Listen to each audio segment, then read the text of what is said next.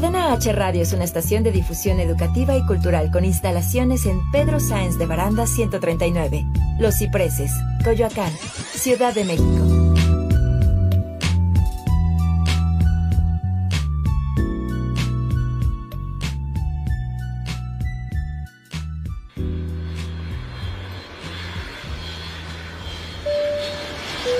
Bienvenidos a Aerolíneas Cadena H. Sus capitanes Shende Yerter y Manuel Corta están listos para platicar hasta por los codos. Abrocha bien tu cinturón. Esto es Cagajo Show.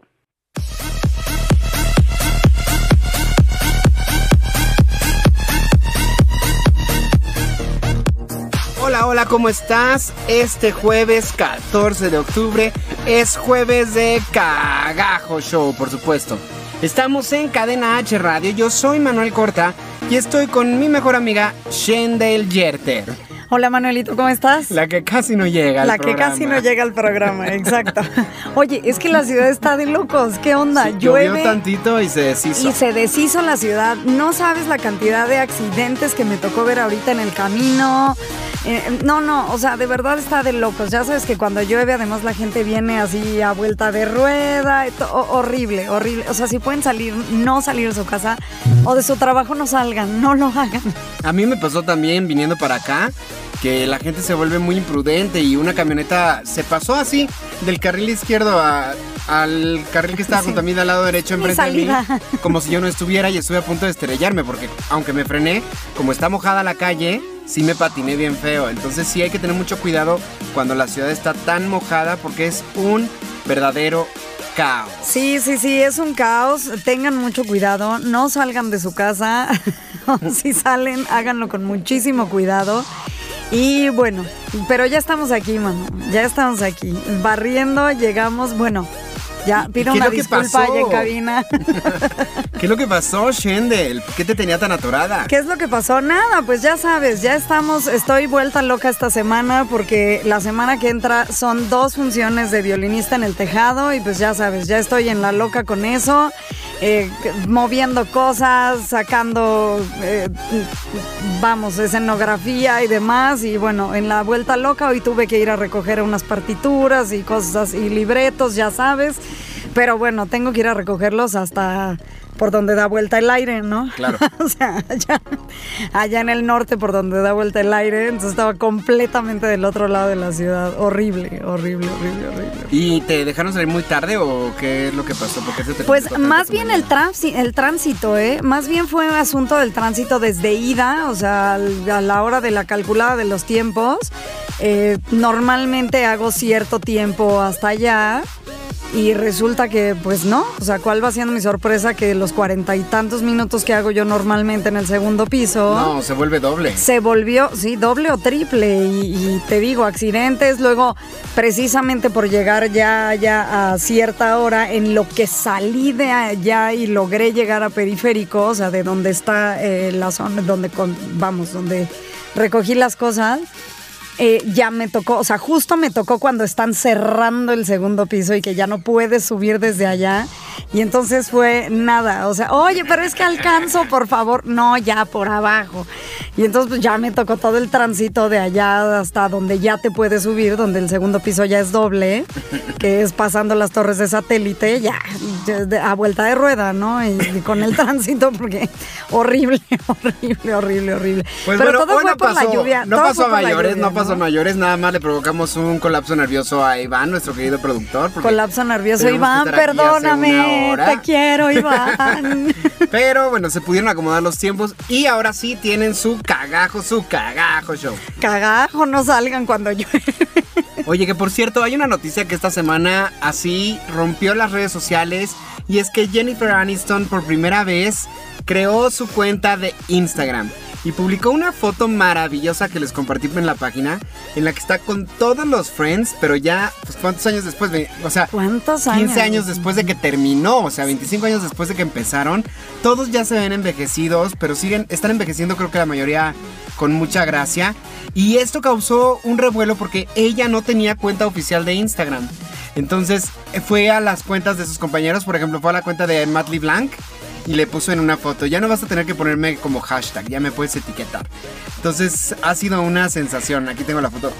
Sí, sí, sí, me, la, vi, la vi, o sea, fui muy feliz al ver esa foto y de hecho es muy chistoso meterte, eh, bueno, creo que ahorita ya tiene dos o tres publicaciones, pero ayer específicamente que fue cuando subió la foto, creo que sí fue ayer, ¿no? ¿no? Antier.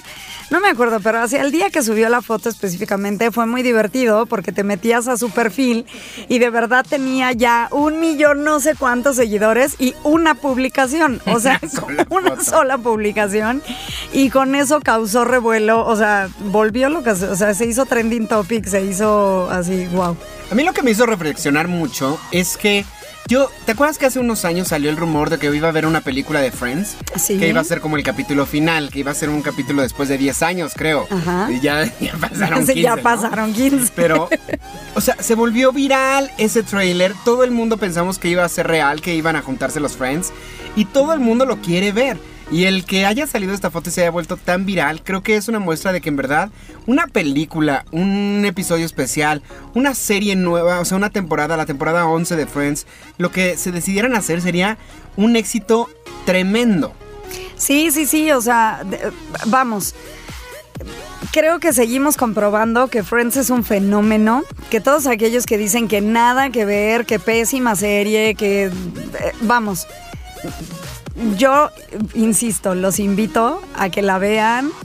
Obviamente no esperen ver una serie histórica o una serie cultural, o sea, nada que ver, pero sí es un fenómeno a nivel mundial. O Es un fenómeno. Es un fenómeno a nivel mundial y lo prueba, o sea, no hay más que probar lo que esta foto, que después de 15 años los reúne, están ellos eh, completamente, o sea, como dice Manu, un poco envejecidos, pero siguen siendo los mismos friends, o sea, tú ves esa foto y recuerdas a esos amigos que viste 10 años en la televisión y que además déjame decirte que eh, creo que también fue la semana pasada salió un reportaje bueno de Netflix que hasta la fecha sigue siendo Friends en Netflix la serie más vista No, O y en Warner más que Channel. cualquier otra Yo creo que también en sus estadísticas está en las de más alto rating, porque ha habido temporadas que te pasan dos a cuatro episodios al día, diario. diario Entonces Sí, sí, se sí. repite y se repite y se repite y la gente lo sigue viendo. Sí, sí, sí, sí, o sea, es, es, vamos, una serie que después de tantos años sigue siendo la serie más vista, es que eh, tiene algo, ¿saben? O sea, Claro que si hacen otro, otra película o si hacen una serie, una temporada nueva, sí tendría que ser con los mismos escritores, con ellos mismos protagonizando, para que funcionara, porque creo que ya les da hasta ellos mismos miedo de no lograr lo que ya lograron hace tanto tiempo, ¿no? Sí, eh, realmente creo que sería algo que sí es de pensarse. Yo también lo pensé cuando vi la foto y dije, qué complicado, qué complicado, porque con el primer capítulo, o sea, ya sea serie, película, lo que sea, con una cosa que hagan, si no la llegan igual, o si algo en, el- en la historia no cuaja, o no es como lo esperábamos, puede ser contraproducente. O sea, todo eso que crearon puede simplemente, digo, lo que le pasó a Star Wars, ¿no? O sea, mismo caso que Star Wars. Después de muchos años la gente vio las películas nuevas y hasta la fecha siguen sin, sin darle en el clavo. Esta nueva historia que sacaron no es del agrado de, de los fans y creo que pueden caer en, en el mismo error, ¿no? O sea, La única ventaja que tienen es que la nostalgia pega. La nostalgia vende mucho y ahorita estamos justamente en la nostalgia de los noventas. Está terminando ya la nostalgia de los noventas y está empezando la nostalgia por el 2000. Entonces estamos en ese cambio justamente como nosotros vamos a pasar ahorita a los 20, que los serían los... Pues no sé cómo llamarlos, los, 19 los 2020 o los 20 nuevos. los no nuevos 20. Pero vamos a empezar a pasar a los 20 y entonces la nostalgia tiene una duración como de 20 años. Entonces ahora vamos a ir a la nostalgia de todo lo que pasó en el 2000. Pero la nostalgia vende muchísimo y creo que puede ser un arma, o sea, si se ponen las pilas y lo hacen bien, podría ser una idea multimillonaria. Sí, claro, claro, pero vamos, siempre con la cosa de puede ser un arma de dos filos, ¿no? O sea, como te decía, creo que mi, mi mejor ejemplo, y lo repito, es Star Wars, porque la nostalgia de Star Wars, creo que la gente que es fan de Star Wars la tiene igual que, que la gente que es fan de Friends. Y es, nosotros porque somos como fans de todo, ¿no? O sea, ya- Somos ya- frikis. Sí, somos frikis. Ya, me acuerdo, eh, como breviario cultural, ¿te acuerdas? Llegaste a ver un anuncio de Cinépolis que había de, de eh, unos que llegaban... eh, para el que no sé qué, para el que le gusta Ajá. esto, para el que y el que Pero es fan todos. de todo, o, o sea, había, había un personaje que era el fan de todo. Así yo lo vi y dije, creo que eso somos nosotros. Sí, por o sea, supuesto. eso soy yo. Así, tal película, sí, vamos disfrazados. Tal otra, sí, vamos disfrazados. Entonces, bueno, regresando a Friends, este premio cultural. el- creo que creo que pueden caer en ese error, ¿no? O sea, tiene que ser algo súper bien hecho. Y si no, realmente que ni lo hagan, ¿eh? O sea, que ni lo hagan. Yo creo que con que sigan, eh, si su- siguieran subiendo fotos así de que nos tuvieran en expectativa, hasta de eso se harían millonarios, ¿sabes? Pues déjate eso, o sea, 15 años después te ponen la puerta en una plaza y vas a- y te y tomas la corres, foto. claro. Y te vas a la ca- casa Warner que fuimos nosotros y te tomas en el departamento de Mónica, en la fuente del entre... O sea, sí causa mucho. O sea, una temporada 11 anunciada. Imagínate una temporada 11. Porque No, además, qué miedo. si mal no recuerdo, spoiler alert a los que no la han visto, creo que al final se van del departamento. Sí. Si imagínate que 15 años después, por alguna razón del destino, volvieran a coincidir ahí, sería, sería una cosa maravillosa. Por eso te digo que es algo complicado, porque dices, o sea, muchos dirían, ay, sí, qué padre, regresaron por algo, otros se quejarían de que regresaron, hacerlos coincidir en otro lado también sería como, eh, no, ya no es lo mismo, o sea, es algo súper complicado, pero la verdad es que sí creo que sería algo que, se, vamos, sería un boom, o sea, sería un boom para... Y causaría muchísimo de qué hablar. Exacto, sí, o sea, de, Para bien o para mal. Para, como Porque sea, sería un boom. se- aunque a mucha gente no le ha gustado Star Wars, también hay otros fans a los que sí les ha gustado. O sea, no es una cosa que a nadie le haya gustado, ¿no? Creo que la segunda película es la que menos funcionó, pero pues vamos a darle la- el beneficio de la duda a la tercera porque ahí puede ser que cierren como los grandes. No creo. Sí. Eh, eh, no. Eh, no. No, es que más que, difícil mano, de no. convencer que Simon del ya. Factor X. Ya sé, ya sé. Ya sé, lo que pasa es que es algo complicado porque la gente, o sea, obviamente hubo gente a la que le gustó, pero generalmente a los que les gustó Star Wars ah, son como nuevos fans, ¿sabes? O sea, la gente que realmente era fan desde antes, la mayoría de los que yo conozco, no ha habido uno que me diga, ah, no, sí, los nuevos me gustaron. Es que yo no he visto la ¿Sabes? 2. Déjame ver la 2 y entonces O hablamos sea. si quieres del tema. Porque a mí la 2, la 1 me fascinó. Pero la 2 no la he visto. Entonces déjame la veo y lo platicamos. Está bien, mano. Vela, vela y lo platicamos para que entiendas todo. De todos modos, ya tenemos que ir haciendo el maratón desde ahorita porque ya se acerca el estreno El de la tercera de la parte. Que tengo el- la idea de que es el, el ascenso de Skywalker, ¿no? Así es. Así es. No sé quién va a ascender porque no los voy a spoilear, pero o sea, si no han visto la 2, véanla. Pero sigo sin saber hasta la fecha qué demonios van a hacer. Yo lo que eso. creo es que la hija es Skywalker. O sea, yo creo que nos están mandando como la idea de que sí, sí, Luke, Luke, Luke, pero no, no, porque no es el ascenso de Luke Skywalker, es el ascenso de Sk- Skywalker. Entonces yo tengo idea de que van a sacar un Skywalker de la manga, que uno de los que personajes que hemos visto va a terminar siendo Skywalker y entonces ahí va a ser... Sí, seguramente así será. Y entonces ahí es donde los fans realmente decimos, ah, Ahora te voy a decir una cosa. Cuando yo tenía como, ¿qué tendría? Como unos 11, 12 años. Mi primo era fanático, pero de hasta las lecturas, los fanfics, los libros que había escrito George Lucas y todo. Y él, él fue el que me dijo por primera vez que el episodio 4, 5 y 6 eran en efecto la mitad de la historia. ajá. Por- Y me dijo, y de hecho después hay un episodio 7 en el que ya es con los hijos de Luke, que son un niño y una niña. Entonces yo se me quedó muy en el cerebro que ya George Lucas había hablado hace muchos años de eso. Se me quedó como en el cerebro de que era la historia de los hijos de ellos. Entonces puede ser que sí vaya por ahí y puede ser que sí esté programado desde antes. Pues sí, pu- puede ser, pero bueno, como dices, hasta ahorita, hasta ahorita, o sea, la realidad es que hasta ahorita no ha causado el efecto que tenía que causar. Eh, la 2 fue algo, creo que un poco traumatizante para varios fans. Entonces, como Ay, dices, ver. veamos, veamos la 3 para ver qué. Que en realidad no es la hicieron, 3, en realidad es la 9. No, no, no, sí, exacto. O sea, que no es la, que en realidad es la 9. Y entonces, no, no, además pasó una cosa. O sea, yo te voy a decir que me, me, No, no te puedo decir, o sea, tienes que verla. Sí, sí, sí, déjame la ver, déjame la ver. Sí, tienes que verla, porque por ahí pasó algo muy extraño en cuanto a eh, eh, la historia de los personajes originales, en el que creo que varios de los fans dijimos, ¿y ahora qué van a hacer? ¿No? O sea, ahora que falleció Carrie Fisher. Eh, creo que fue un shock también muy grande para muchos por cómo se viene contando la historia. Entonces, tienes que verla para que veas el porqué del shock de varios y que lo que sí a muchos nos tienen expectativa que van a hacer en la 3, ¿no? Por lo que sucedió en la 2. Ahora, hay, hay algo que me impactó mucho de Carrie Fisher. Yo no sabía que tenía una hija y yo no sabía que era actriz. Sí. Yo estaba viendo American Horror Story, me encanta esa serie, me fascina. Y una de las actrices de las últimas dos temporadas resulta que es la hija de Carrie Fisher. Y cuando la googleé para ver quién era y por qué era tan buena y nunca la había visto, dije, no manches, es igualita a la mamá. Podría ser perfectamente ella. Oye, vamos a ir a un corte. Ya no vamos a ir a música. Vamos a ir a un corte comercial. Porque la estación está creciendo para usted. Y entonces nos dejamos aquí con estos comercialitos. Estás en Cadena H Radio y esto es Cagajo Show.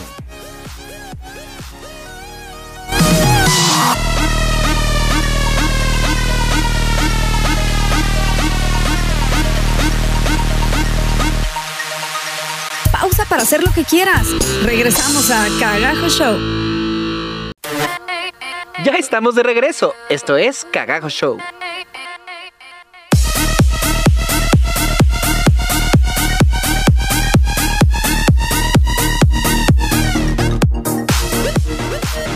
Ya estamos de regreso después de estos cortes maravillosos. Qué padre, muchas felicidades, qué emoción ya tener y que la estación esté creciendo, eso es maravilloso. Oye, entonces estábamos discutiendo ahorita en el corte comercial que yo digo que se parece mucho a la hija de Carrie Fisher que se llama Billy. Billy Lord. Lord, no sé si Lord. Lord, Lord, no sé, no sé. L-O-U-R-D. Pero yo, yo sí le veo la mirada y la forma de la boca muy parecidas a la mamá. Inclusive hay tomas que le hacen en que hace gestos que son como su mamá. Yo creo que si la caracterizaran bien, si le pusieran el pelo oscuro, si la vistieran como de la época, podría pasar por la Carrie Fisher de la película 4. Shendel dice que no. Bueno, bueno, lo que pasa es que ya no nos sirve de nada que exista la Carrie Fisher de la película 4. O sea, ¿cómo te explico? O sea, ya no, Manu. Ya en las nuevas películas ya salen todos así grandes y ese como tu reunión de Friends. Podrían hacerlo como que entra una cama de hielo que se mete y se rejuvenece y entonces ya es ella en joven para terminar la historia o algo así. Si Walt Disney pudo, ¿por qué ella no? ¿No crees? No, no creo. Como escritor de Star Wars, no, Manu. No, no, la, no, Manu, no. No, no, no, no produzcas, Manu, no. Oye, hablando de series maravillosas, fíjate que eh, en Claro Video acaban de subir las temporadas completas de La Niñera. Y el otro día dije, ay, esa serie me gustaba mucho de Chavito. La voy a poner. Me puse a verla, Shendel, y doblada en español. Es de las pocas series que puedo ver dobladas al español. Friends no la puedo ver al español. Sí, no. Eh, The Big Bang Theory no la puedo ver en español. O sea, hay muchas series que yo no puedo ver dobladas en español. Pero el caso especial de La Niñera, qué joya, carcajada, Shendel carcajadas. Estoy solo en mi cuarto viéndola y carcajadas y veo uno tras otro. Ya voy en la tercera temporada y me la estoy pasando tan bien. ¡Qué buena serie! Manuel se ríe loco como solo viendo su temporada. Loco sí, como solo. fíjate que sí, loco como solo, exacto. Fíjate que sí me gusta, me gustaba mucho. O sea, realmente te puedo decir que no es una serie que yo haya seguido eh, mucho. Pero sí cuando podía y me daba mis escapadas, la veía y demás. Y sí, o sea, digo, si antes sí era buena, me voy a echar un clavado, me voy a un clavado a verla porque hace años que no la veo. Ella la verdad es que siempre, eh, hasta la fecha sigue uno preguntándose, ¿cómo una mujer tan guapa y todo soltera a esa edad? Bueno. en otro Ahora lo entiendo. Lo entiendes en otro nivel, te lo juro. Ya sé, ya ya que sé. cumplen los 30, la niñera toma otro sentido totalmente. Entonces la voy a volver a ver, porque sí, o sea, me encantaba, me gustaba mucho de niña y todo. Este, pero bueno, niña no, o sea, ya de joven, de niña ya no estaba yo cuando Sí, eso. porque fue también de la misma época de Friends, fue de los 90. Sí, sí, pero así que digas que niños estábamos, pues no, no, o sea, Sí, yo salí en el 96 de sexto de primaria. sí, Manuel así de, no, claro, yo era un, yo era un plebe, no un plebe, no. esa, a diferencia Eso, de Friends que duró 10 años, fue de solo 6 Fue temporadas. de solo seis temporadas. Pero la única diferencia que hay en el doblaje es que cuando tú escuchas a, a Frank Fraser eh, hablar en inglés, habla muy diferente a su personaje, porque su personaje lo hace súper nasal así, y es una de Sí, las... su personaje me recuerda un poco a Janice. Sí. De hecho. De hecho, es así. uno de los gags que se usa constantemente, que cuando lo pasan al doblaje no, no pasa, No pasa. porque la voz que le hicieron es muy, muy bonita. Claro. Y le queda muy bien, curiosamente. Pero entonces de repente dice, ay, este, siento que tengo los senos paranasales descubiertos porque come chile habanero, haz de cuenta. Y cuando tú lo escuchas en inglés, hay un cambio total de voz. Porque cuando ella se come el chile, haz de cuenta, empieza a hablar como si nada. y, y entonces eso causa mucha risa en inglés. Cosa que en el doblaje creo que no lo pasaron tan bien porque no es tan gangosa. Inclusive se ve cuando en la dirección le dicen específicamente a la actriz, aquí hazlo súper gangosa porque viene un gag. Pero cambia un poco la voz. Fuera de ese detalle, qué buen doblaje. Sí, sí, sí, la verdad, no, no lo he visto, no, la verdad es que saben que no soy fan de los doblajes, no la he visto doblada, entonces tendría que eh, verla doblada. No me acuerdo, digo, de Chava debo de haberla visto doblada, de- porque no pasaban, antes no te pasaban No. las series en inglés, entonces seguramente debo de, haberla- de haberla visto doblada. Y este, y pues sí, yo digo, no recuerdo que me haya molestado en ese entonces, entonces. Y, y vale la pena decir qué elenco tan maravilloso tiene. Es un elenco muy chiquito. Sí. Se ve que empezó con una producción muy pequeña, Muy pequeña. también de dinero. Pero el actor que hace a Niles, el mayordomo, Ay, Qué es adorable. bárbaro. Es adorable. hay una escena en que la niñera se está haciendo pasar por enfermera. Ajá. Y entonces resulta que llega el señor Sheffield porque le da una apendicitis, haz de cuenta. Y entonces el doctor la pone a ella, por supuesto, a rasurarlo para la operación. Entonces la señorita Fang agarra así la, la crema de peitar y la pone así, volteando para otro lado sin verlo y todo. Es muy chistosa la escena, pero el caso es que empieza a hacerle así encima de la bata con los dedos para, para esparcirle la crema de esta. Y entra Niles y se le queda viendo. O sea, dura como 15 segundos sin decir nada. Ajá. Te cagas de risa de nada más estarla viendo la manera en la que la ve y la manera en la que ella reacciona. Y al final nada más le dice, buscando un aumento, y cierra la puerta, ¿no? Pero Es que es, tienen un humor tan bueno. Claro, claro, claro. Es que, es que esas eran las series de humor eh, eh, Blanco. blan- blanco. O sea, es que es humor blanco. El, eh, vamos, creo que es el mismo caso de Friends. ¿Sabes? De hecho, es, es- el es- mismo caso, es el tipo de humor. Yo decía que no había otra serie con la que me hubiera reído tanto como Friends. Y creo que ahorita que la estoy reviendo, La Niñera es otro, otra serie que es una joyita. Yo creo que más bien lo que te está sucediendo es que ahorita que la estás viendo ya después de los 30, le estás entendiendo otras cosas que a lo mejor en aquella época nosotros no le entendíamos. Y que ahorita chistes como esa, yo te he puesto que antes ese, esa gag de... Buscando, un aumento, sí. no lo hubieras entendido. Por supuesto. ¿No? O sea, ahorita después de los 30, o sea, ya. O sea, nomás me lo contaste, me dio risa y ni siquiera lo he visto. Y la Pues de Niles y la señorita Vapo, que es maravillosa también. Claro, seguramente es eso. O sea, creo que tiene mucho que ver también cómo, eh, a qué edad ves las series y, y cómo las, las aprecias completamente diferente. Y seguramente nos pasaría lo mismo con Friends, porque en la temática de Friends es justamente un grupo de treintones que están viviendo la vida a los 30. No, es de 30. a- Es, es a los 30. No, según yo están un Muchos poquito más cumplen abajo. los 30, es Ajá, como o de sea, los- más bien es como de los veintitantos, o sea, A de los los treinta y 25 a los treinta y tantos. Pero digamos que es esa transición de los 20 a los De los 30. 20 a los 30. Que es justo lo que tú y yo estamos viviendo ahorita.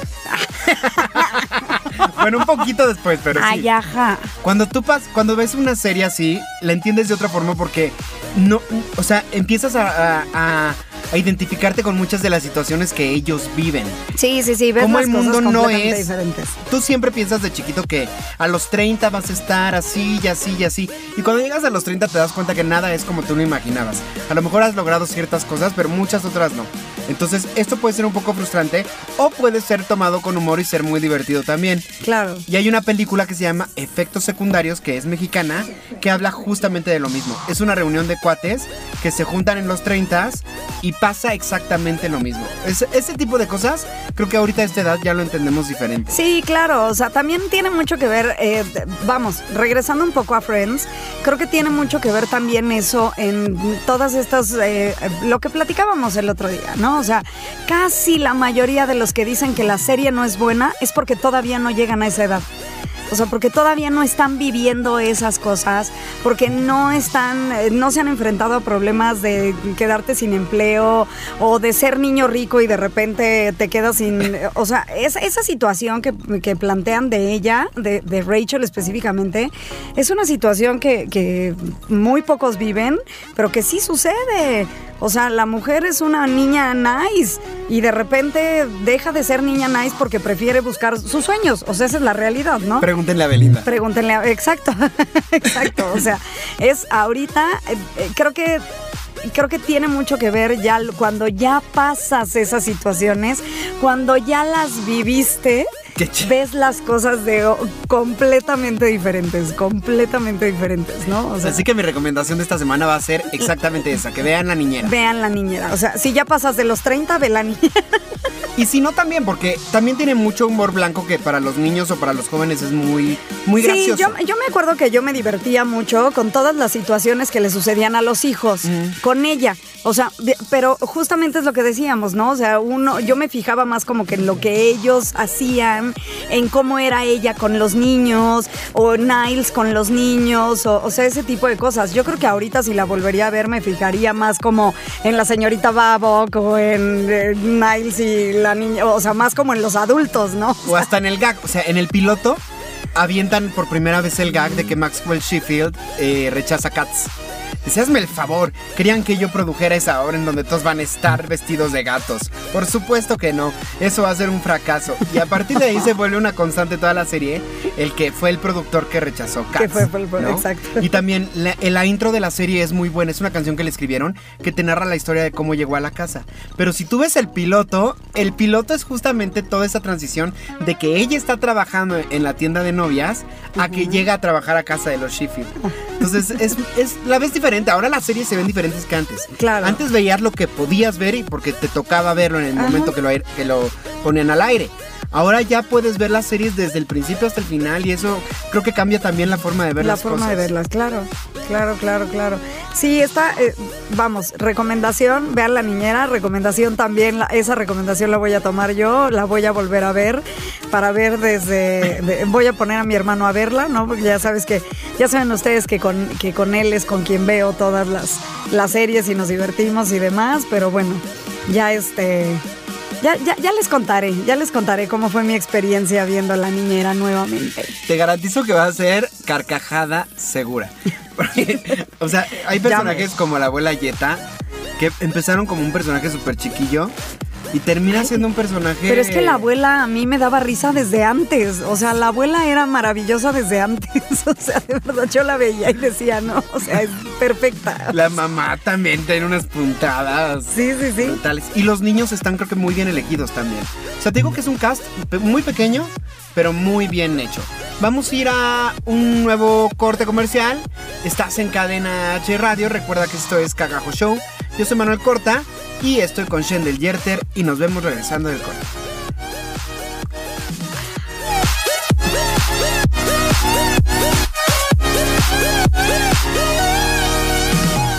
Pausa para hacer lo que quieras. Regresamos a Cagajo Show. Ya estamos de regreso. Esto es Cagajo Show.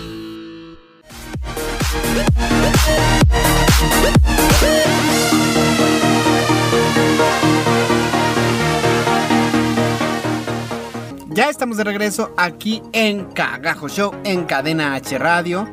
Y bueno muchachos, cerrando la parte cómica, pues viene una época que nos encanta a Shendel a. Es de mis épocas favoritas. De hecho, acabo de hacer un especial en el canal de Hazlo con Sam. Le hice un body paint del Joker, entonces si quieren pasarlo a ver, se los vamos a dejar en las redes sociales del programa. También yo ya hice mi especial que, musical, que es el Double Trouble, que es la canción de las ranas de Harry Potter. Entonces, ¿qué época es a la que me estoy refiriendo, Chanel? Halloween. Esa, esa voz de bruja te queda muy bien. Pues sí, amigos, viene la época que más nos gusta. Y hace unos capítulos, unos cuantos capítulos, les dije que queríamos hablar justamente de... De, de, de, de eso. De eso. De eso, del Halloween. Sí, de la música. Sí, sí, sí. De, de, pero no, o sea, no de eso del Halloween. Tenemos creo que muchos programas para hablar de, del Halloween específicamente. Pero, ¿por qué no nos empezamos a adentrar en este asunto del terror y demás? Y Manu y yo tenemos por ahí una plática pendiente porque no sé si recuerdan que en algún programa les dijimos que él tenía que terminar de leer la, este, el libro de eso, de, De It, Stephen King. de Stephen King, y para que pudiéramos platicar, porque yo vi las películas, él leyó los libros, entonces el tema de hoy será... Eso. Eso que te espanta en la oscuridad. Entonces, bueno, aprovechando que terminé de leer la novela, la novela tiene como 1500 páginas. Y no es una novela pesada, no es una novela que se te haga lenta. Sin embargo, yo por mis hábitos de lectura, yo antes leía muchísimo. Yo antes leía todas las noches antes de dormir. Y después fui cambiándolo un poco por el iPad y por estar en los, en los videos de YouTube y todo. Y esto hizo que mi, mi ritmo de lectura se hiciera brutalmente lento, mal hecho. Entonces, un libro que podría haber leído en un mes, En un mes. me lo eché en un año casi. Pero ya que terminé el libro me di cuenta que en realidad no era por el libro en sí. Era simplemente porque yo ya no estaba leyendo. Porque el libro de verdad, Shendel, es como agua. No se te hace nada pesado. Está muy bien narrado. Te, te imaginas, o sea, cada escenario que te pone, te lo imaginas. El pueblo de Derry, te lo imaginas. Las casas, este, las, las alcantarillas, todo. Entonces, muy bien. La verdad está muy bien. Y de hecho, terminando de leer, dije, voy a ver la serie de los 90, la que hicieron con Tim Curry. Ajá. La vi y para empezar no me causó el terror que yo recuerdo que me causaba. O sea, nada, nada de terror me causó. No- La vi solito y no fue una cosa de, de verdad de, de asustarme, de sentir palpitaciones, nada, nada, nada, nada. Y, y de hecho hubo, yo me imaginaba los, los sets, por ejemplo, la parte de las alcantarillas y todo eso, en mi mente se había hecho mucho más grande, mucho más terrorífico, mucho más fuerte. Y ahora lo vi y sentí que era un muñequito de plastilina, la araña, así que se movía. Sí, de cualquier. Bueno, lo que pasa es que en esa época seguramente era un muñequito de plastilina la araña, ¿no? Porque los efectos especiales no estaban tan maravillosos como existen ahora. Y, Pero sí y- es verdad que el cerebro cambia las cosas, cambia los recuerdos. Porque otra película con lo que me pasó eso fue con La historia sin fin. La historia sin fin fue una película que marcó mi infancia muy cañón. Y cuando ya de grande la vi en Mix Up dije, ¡ay, me la voy a llevar! La historia sin fin, no sé qué. Y cuando la vi fue así de...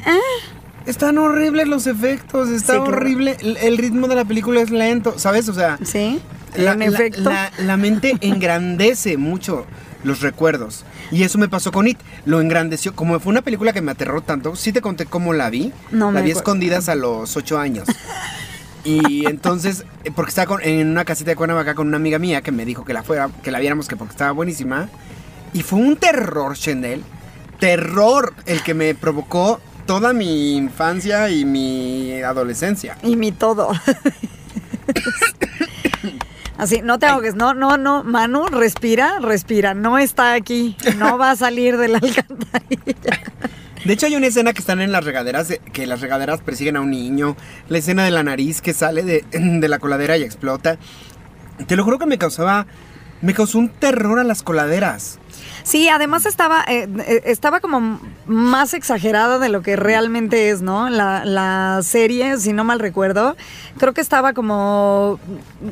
Digo, ya me dirás tú si lees el libro, pero creo que no hay una gran diferencia entre la serie y las películas nuevas. Es que las películas más yo no las he visto. Ahí necesito que me cuentes tú. Ajá, ajá, o sea, más bien, más bien me refiero a que justamente de la serie lo que creo yo es que eh, tenía mucha exageración de muchas cosas que ahorita no, o, o que en la nueva versión no vemos, pero la nueva versión causa otro tipo de terror psicológico. O sea, como que el eso de los noventas lo hicieron como el, como eran Freddy Krueger y como eran todos estos villanos de terror que, que salen, o sea, tienes que ver la sangre y tienes que ver al monstruo y tienes que ver al, el, para que te dé miedo, ¿no?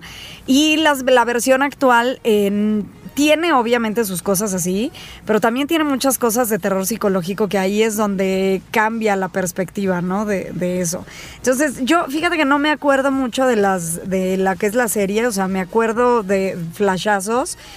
Pero platica, platicamos un poco más, adentrémonos un poco más, ¿te parece? A las nuevas películas y, a que me cuentes un poco del libro, ¿no?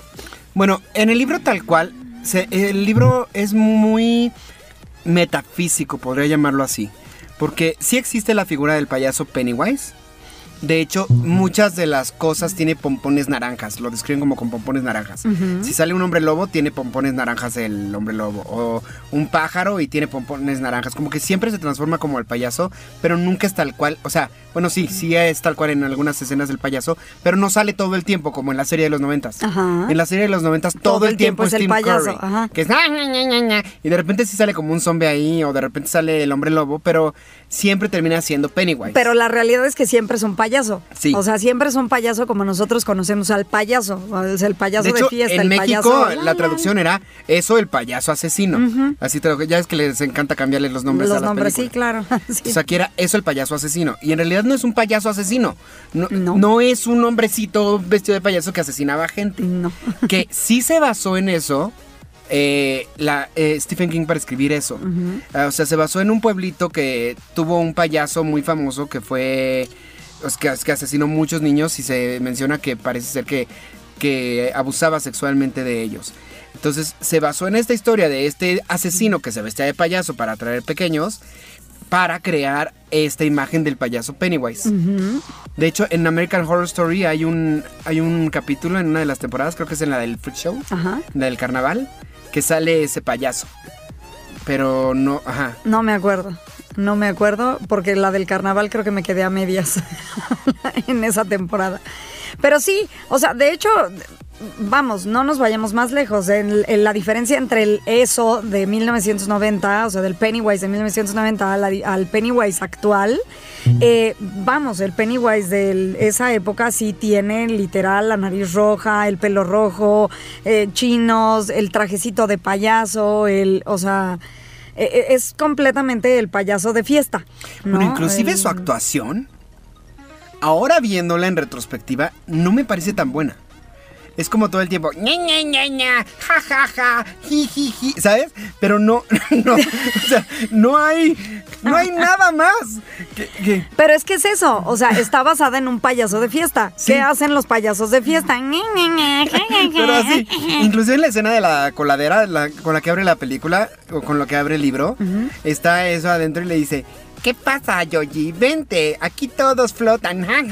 Sí, sí, es completamente el, pay y, y, lo único que se ve es, cómo se acerca, se acerca la cámara, se le salen los dientes así y se ve cómo se acerca la cámara. ¡Ah! Pero no se ve nunca el ataque. Pero no, exacto. Es como, por eso te digo que yo no sé si es por el paso del tiempo o no sé si en esa época de verdad causaba terror ese tipo de cosas. Pues lo que pasa es que en esa época creo yo que había muchas series y muchas, la mayoría de las series y de las películas, si tú te fijas, eran así. O sea, Freddy Krueger es el mismo sistema. Eh, Viernes 13 es el mismo sistema. Eh, vamos, casi todas las películas de terror de esa época eran. Eh, el sistema era así. El sistema era eh, monstruos extraños que te atacan y nunca ves que te atacan, pero de repente... Eh, ah, no, o sea... pero, o sea, no sé si les causaba terror a los adultos.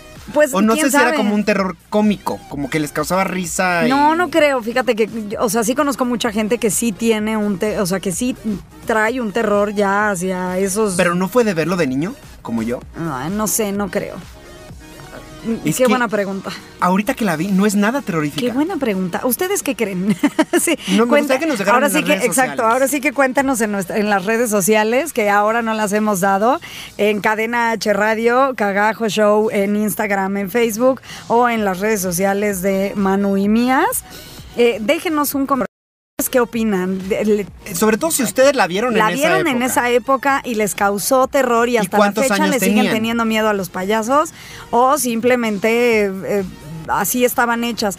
Yo le voy más a que así estaban hechas, ¿eh? Las películas en esa que sí época. causaban miedo en porque esa el- época. Ajá, que sí causaban miedo en esa época, porque en esa eh, a- me ha pasado lo mismo con Viernes 13 y me ha pasado lo mismo con Freddy Krueger y me ha pasado lo mismo con todas las películas de terror de esa época. Ahorita las veo y digo, Ah, a mí también. Ah. O no sé si el terror ha evolucionado tanto y se ha hecho tan terrorífico ahora sí, que ahora cuando ves las anteriores dices, no es nada comparado con lo que ahora vemos, ¿no? Eh, puede ser, puede ser, sí, sí, puede, puede que vaya por ahí el asunto. Sí, tienes toda la razón. Pero digo, no tengo como un- una definición exacta, no lo sé, ¿no? Tendríamos que profundizar más y ponernos a ver películas de antes y de después, pero sí creo que ahora hay películas más intensas que antes. Sí, sí, sí. Pero, ¿qué te parece si nos vamos a otro corte? Otro pequeño corte, eh, que según yo es corte comercial. Así es de que vámonos con esto y los escuchamos. Seguimos en Cadena H Radio. Esto es Cagajo Show.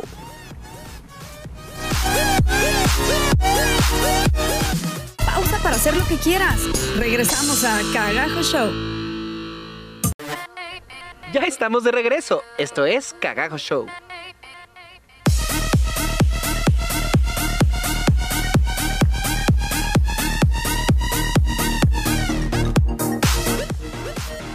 Ya estamos de regreso aquí en Cagago Show, en Cadena H Radio. Estamos hablando de la película de Eso, como le decían aquí en México, Eso, el payaso asesino. Payaso asesino. Pero sobre todo de la comparación del libro, de las películas, de las nuevas y de la serie de los noventas.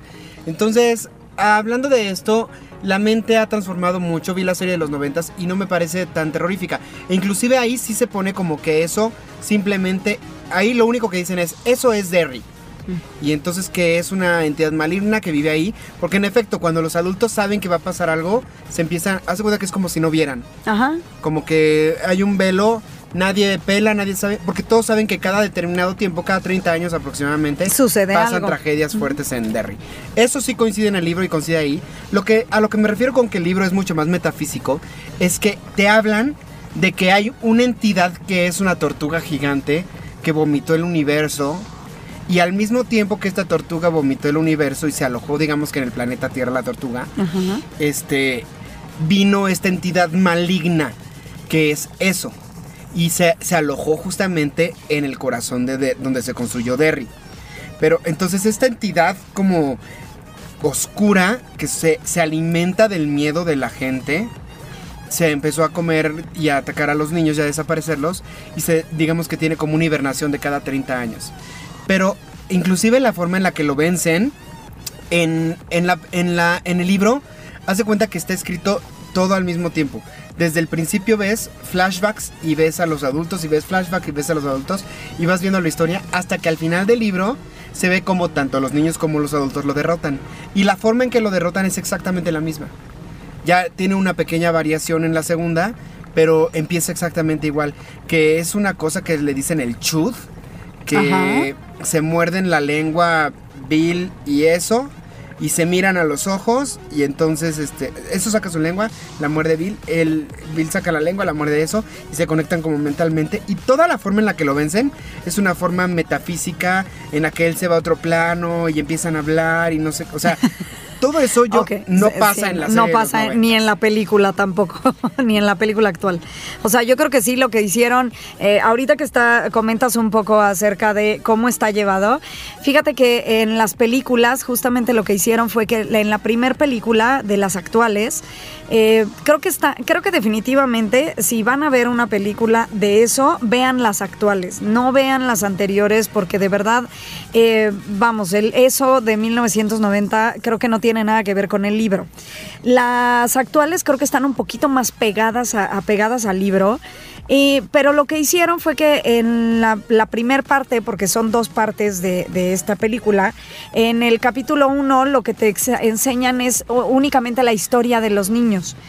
No vemos a los adultos ni nada, ves únicamente la historia de los niños y cómo afecta a los niños, lo que hacen los niños para encontrarlo y lo que hacen para vencerlo. Eh, vamos, definitivamente tuvieron los escritores a muy bien eh, reescribir la manera en la que acaban con él. Esto que dices de la entidad que se que llega, pues hasta cierto punto como extraterrestre, por así decirlo, eh, y que se aloja en el corazón de, de, lo vemos hasta la segunda, o sea, en la película lo sabemos y lo entendemos hasta la segunda. Yo, fíjate que viendo la segunda, la segunda ya tiene más o ya está más estructurada como el libro. Ves a los adultos, ves toda la historia y lo que van haciendo los adultos y ellos van teniendo flashbacks. Sí, porque ocurre un, un fenómeno, perdón que te interrumpa, que es muy importante, que es que cuando pasa esto, los adultos empiezan a olvidarlo. Ajá. Entonces ellos mismos se van de Derry y cuando se van de Derry se olvidan de todo lo que pasó. Exacto. Y es Mike el negrito el que les habla y les recuerda que hicieron una promesa. Porque al final de... De los niños. De los niños, ellos hacen una un pacto de sangre de regresar a acabar con él. Exactamente. O sea, justamente haz de cuenta que la película 2 es eso. O sea, la película 2 vemos como este principio. Yo viendo la película 2 me pregunté y dije, bueno, ¿por qué, eh, ¿por qué en lugar de, de ver toda la película en puro flash, o sea, está escrita como el libro? Lo que sí les puedo decir es que si no ves la 1, no vas a entender al 100% la 2, porque aunque la 2 tiene flashbacks, eh, eh, lo que te pasa como espectador es que al estar viendo el flashback de 5 segundos, a- tú solito te regresas a la película anterior. O sea, tú, tú espectador, tienes un flashback a la película anterior. Entonces, eh, estás teniendo el flashback, creo yo, que como, como lo van teniendo o como lo irían teniendo en la película, eh, digo, en el libro, ¿no? Eh, la única cosa, pues es que aquí lo que hicieron fue mostrarte primero la historia de los niños para que cuando vieras ya la historia de los adultos dijeras, ah, sí, claro, es que ellos hacían esto.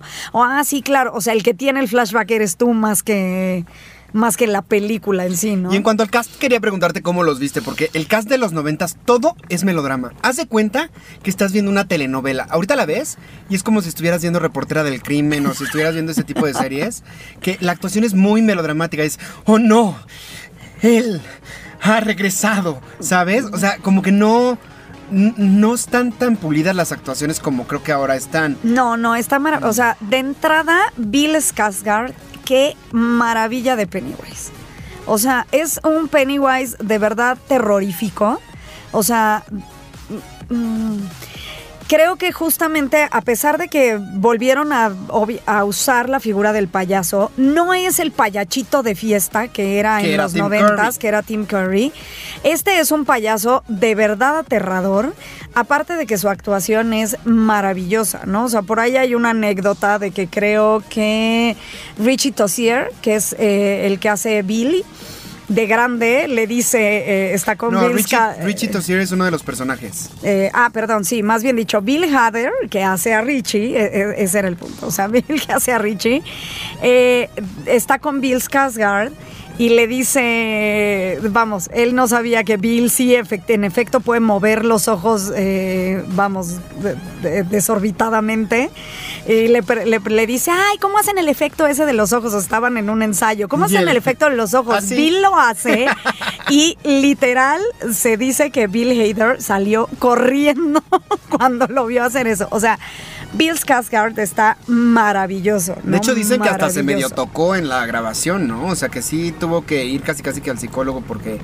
fue- Pues yo creo que yo creo que como los grandes personajes de este tipo de personajes de terror, ¿no? Es un poco lo que le sucede. Es que eso es justamente lo que sucede. El personaje de Pennywise esta vez es una cosa un poco torcida como lo es, por ejemplo, el guasón, pero los guasones nuevos, los guasones, estos guasones torcidos ya con problemas psicológicos, eh, ya, ya, vamos, el personaje de Pennywise esta vez sí está más así, o sea, está más metido ya como en la psicología. Eh, en esta ocasión vemos a un eso justamente que se mete en tu psicología, que se mete en tu terror, que se mete en tu vida personal para causarte el terror que necesita causarte a ti. Ya no es el payachito de fiesta. Sí, porque en la serie de los 90 sí lo mencionan.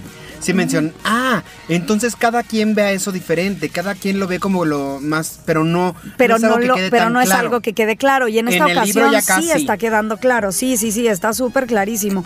Aunque tú lo De ves. hecho, por eso es eso. Ajá, es No eso. tiene una No tiene definición. una definición, no tiene una cosa. O sea, cada quien lo ve de una forma eh, diferente y a cada quien se le aparece. Sobre todo eso lo entiendes muy bien en la película ya con los adultos, que es la segunda parte. De hecho, dicen, En la 1 todavía te manejan un poquito más el asunto del, de Del este payaso, pero pues creo que es un poco lógico por aquello de que son niños, ¿no? Entonces, claro, pero vamos, a mí me pasó, siendo niña, cuando yo vi eso no me causó el mayor terror en lo más mínimo, porque a mí nunca me han dado miedo los payasos. a mí tampoco, ¿eh? Entonces, ahorita, ahorita, al ver este. Eh, el, el leso, creo que el leso que manejan en las nuevas películas se acerca muchísimo más al leso que, que es el leso del libro. Hay algo ¿no? que yo quería ah, decir antes de que nos vayamos, porque ya nos queda poquito tiempo, que es que ni siquiera cuando lo ven en su forma real lo pueden ver. De hecho, en el libro se menciona algo así como a lo que lo asemeja tu cerebro, porque tu cerebro no puede ver algo que no concibe. Entonces, tu cerebro lo ve de la manera más horrible que lo puede concebir, que es como una araña. Y entonces dicen, esa forma de la araña y todo es la manera más cercana, pero nunca ven a eso tal cual es en su forma real. Sí, sí, de hecho en la película te manejan justamente ya esa parte, o sea, porque sí ya ves al final como al eso, eh, es una combinación bizarra ahí entre el payaso y una araña y algo así, pero vamos, creo que te queda bien entendido que lo, lo estás viendo así de bizarro porque la realidad es que no hay una forma real para ese payaso. Ahora, Obviamente está, eh, o, sí- o se sigue manejando al payaso porque ya es como el icono, ¿no? O sea, es el payaso. eh, eh, ese ha sido toda la vida y aún en las películas nuevas sigues viendo la forma del payaso. Pero en las películas nuevas entendemos muchísimo mejor. Esta psicología. esta psicología, ¿no? Lo que yo o sea, quería- esto de que no, no, no es un payaso, o sea, no es un Ajá. payachito de fiesta eh, causando terror en un pueblito. No Aunque se haya basado en eso. aunque Stephen se haya basado en eso, no, no, no, o sea, no, o sea, lo entiendes en las en estas películas nuevas te queda clarísimo, sobre todo cuando ya ves la 2, te queda clarísimo eso, ¿no? Que es y de una hecho, cuando lo vencen en, la, en el libro, ah, ya de adultos, el hecho de que lo venzan provoca un caos en Derry. Hay un terremoto y llega una tormenta y se cae la torre de agua y se destruye todo. Muere mucha gente dentro de estos accidentes, como de que fue su último acto final, ¿no? No sé si eso pasa en las películas. No me acuerdo, según yo no. O sea, según yo se enfocan más como en la manera de vencerlo de ellos, ¿no? Eh, se enfocan mucho más, creo yo, en esta parte de vencer tus miedos, ¿no? O sea, y creo que está muy bien logrado eso. Eh, eh, es una manera de decirte, eso es una entidad que ataca tus miedos y si tú te defiendes de tus miedos y si tú atacas, tú directamente atacas tus miedos, vas a poder atacar a eso. Porque justamente lo que ellos hacen eh, para vencerlo es ir atacando cada uno su parte terrorífica. Eh, o, lo- a lo que le tienen miedo en la actualidad o le tenían miedo desde niños, porque te explican muy bien que a fin de cuentas el terror que tenías de niño simplemente evolucionó y se convirtió en otra cosa, eh, eh, en una cosa similar de adulto, ¿no? Por ejemplo, este, el que es el personaje que hace Ben, ¿no? Eh, este personaje, a fin de cuentas, eh, lo que te dicen es que desde niño tenía miedo a las chicas y a que las chicas se le acercaran y de grande se hizo un hombre súper exitoso, súper guapo y de todos modos sigue teniendo el mismo miedo, ¿no? Entonces Pennywise lo ataca como mucho en, en- Por ahí. por ahí. Y lo que tú descubres es que él tiene que atacar ese miedo que tiene para poder acercarse y poder vencer a esta entidad, ¿no? Porque de hecho en la película, en el libro cuando lo vencen, hay un terremoto y se hunde todo el centro. Todo el centro de Derry se hunde y queda como en, en una grieta. como en la una tierra. grieta, sí. No, no recuerdo que acá pase eso, o sea, la verdad es que según yo ya no, digo, salvo que yo esté en un error y no me acuerde muy bien, pero según yo eh, la película acaba muy bien porque acaba más como en el vencer a este a- al personaje o a la entidad más que lo que sucede en Derry, o sea, Y no ya. se menciona nunca la tortuga cósmica, supongo. Eh, no, según yo nunca se menciona la tortuga cósmica. O sea, se menciona y se entiende que cuando el cosmos y lo que sea que haya sucedido en el universo, este tipo, acá lo que te menciono es que es como que si hubiera caído un tipo meteorito cuando estaban apenas en construcción, no existía Derry. Sí, seguro y ese cayó, no. a- o sea, es más como esta parte alienígena. Sí, porque esto se supone que es tan antiguo que se hizo cuando se creó el universo. Ajá, ajá. Entonces se supone que cuando se crea el universo es cuando se aloja, o sea, no cuando están construyendo Derry. Pero bueno, eh, para cerrar el tema, creo que es una película las nuevas que vale la pena ver. Vale la pena que vean las nuevas. El libro definitivamente es. Vale un- la pena que lo lean. leerlo, sí. Y lo que está muy padre o lo que me llamó mucho la atención desde que Manu me empezó a platicar del libro, que yo no lo he leído, es que creo, creo yo, yo que vi la película, que sí esta vez o en esta ocasión eh, trataron de apegarse lo más posible al libro y es algo que siempre se agradece en películas que están basadas en libros, ¿no? Mira, de los 90 sí vale la pena que lo veas, pero que lo veas como, como un nostalgia, un recuerdo que hay allá a lo lejos, porque inclusive sale el chavito que es protagonista de la historia Sin Fin 2, que es muy buen actor, actorcito me parece. La Beverly de adulta es hermosa y me parece muy buena actriz, pero te digo que ya no tiene esa calidad terrorífica. Sí, ya es no, más ya. bien como, como ese, ¿te acuerdas que cuando éramos niños, el cine de terror clásico en blanco y negro era así como de los monstruos de ¡ah! Ajá. Así se ve ahora. Así se ve ahora eso. Exacto. Sí, claro, claro, claro. Sí, o sea, esa es como, véanla porque es, eh, creo que una historia de culto, ¿no? Creo que eso se ha convertido en una historia de culto. Entonces, véanla, no dejen de verlas. Vamos a seguir hablando de películas de terror y demás en los eh, capítulos que nos quedan. Cuéntenos si ya vieron eso o si leyeron el libro, ustedes qué opinan. Déjenlos, recuérdenos en las redes sociales, Cagajo Show en Instagram, en Facebook, Cadena H Radio en Instagram, en Facebook. Manu Corta en Instagram, Manuel Corta en YouTube y Facebook. Y, y a mí me encuentran en cualquier red social como Shendel Herter, así es de que escríbanos, cuéntenos, cuéntenos si hay alguna película de terror de la que quisieran que habláramos en este mes del terror. Y bueno, Manu, se nos acabó el tiempo. Y nos vemos la próxima semana aquí en Cadena H. Esto fue Cagajo Show. Qué gusto estar contigo, amiga. Igual, amigo, te quiero. Gracias allá en cabina. Muchas gracias a todos. Ricardo y Claudia, gracias. Gracias, chicos. Gracias, Iván, por esperarme. Y hasta la próxima. Bye bye.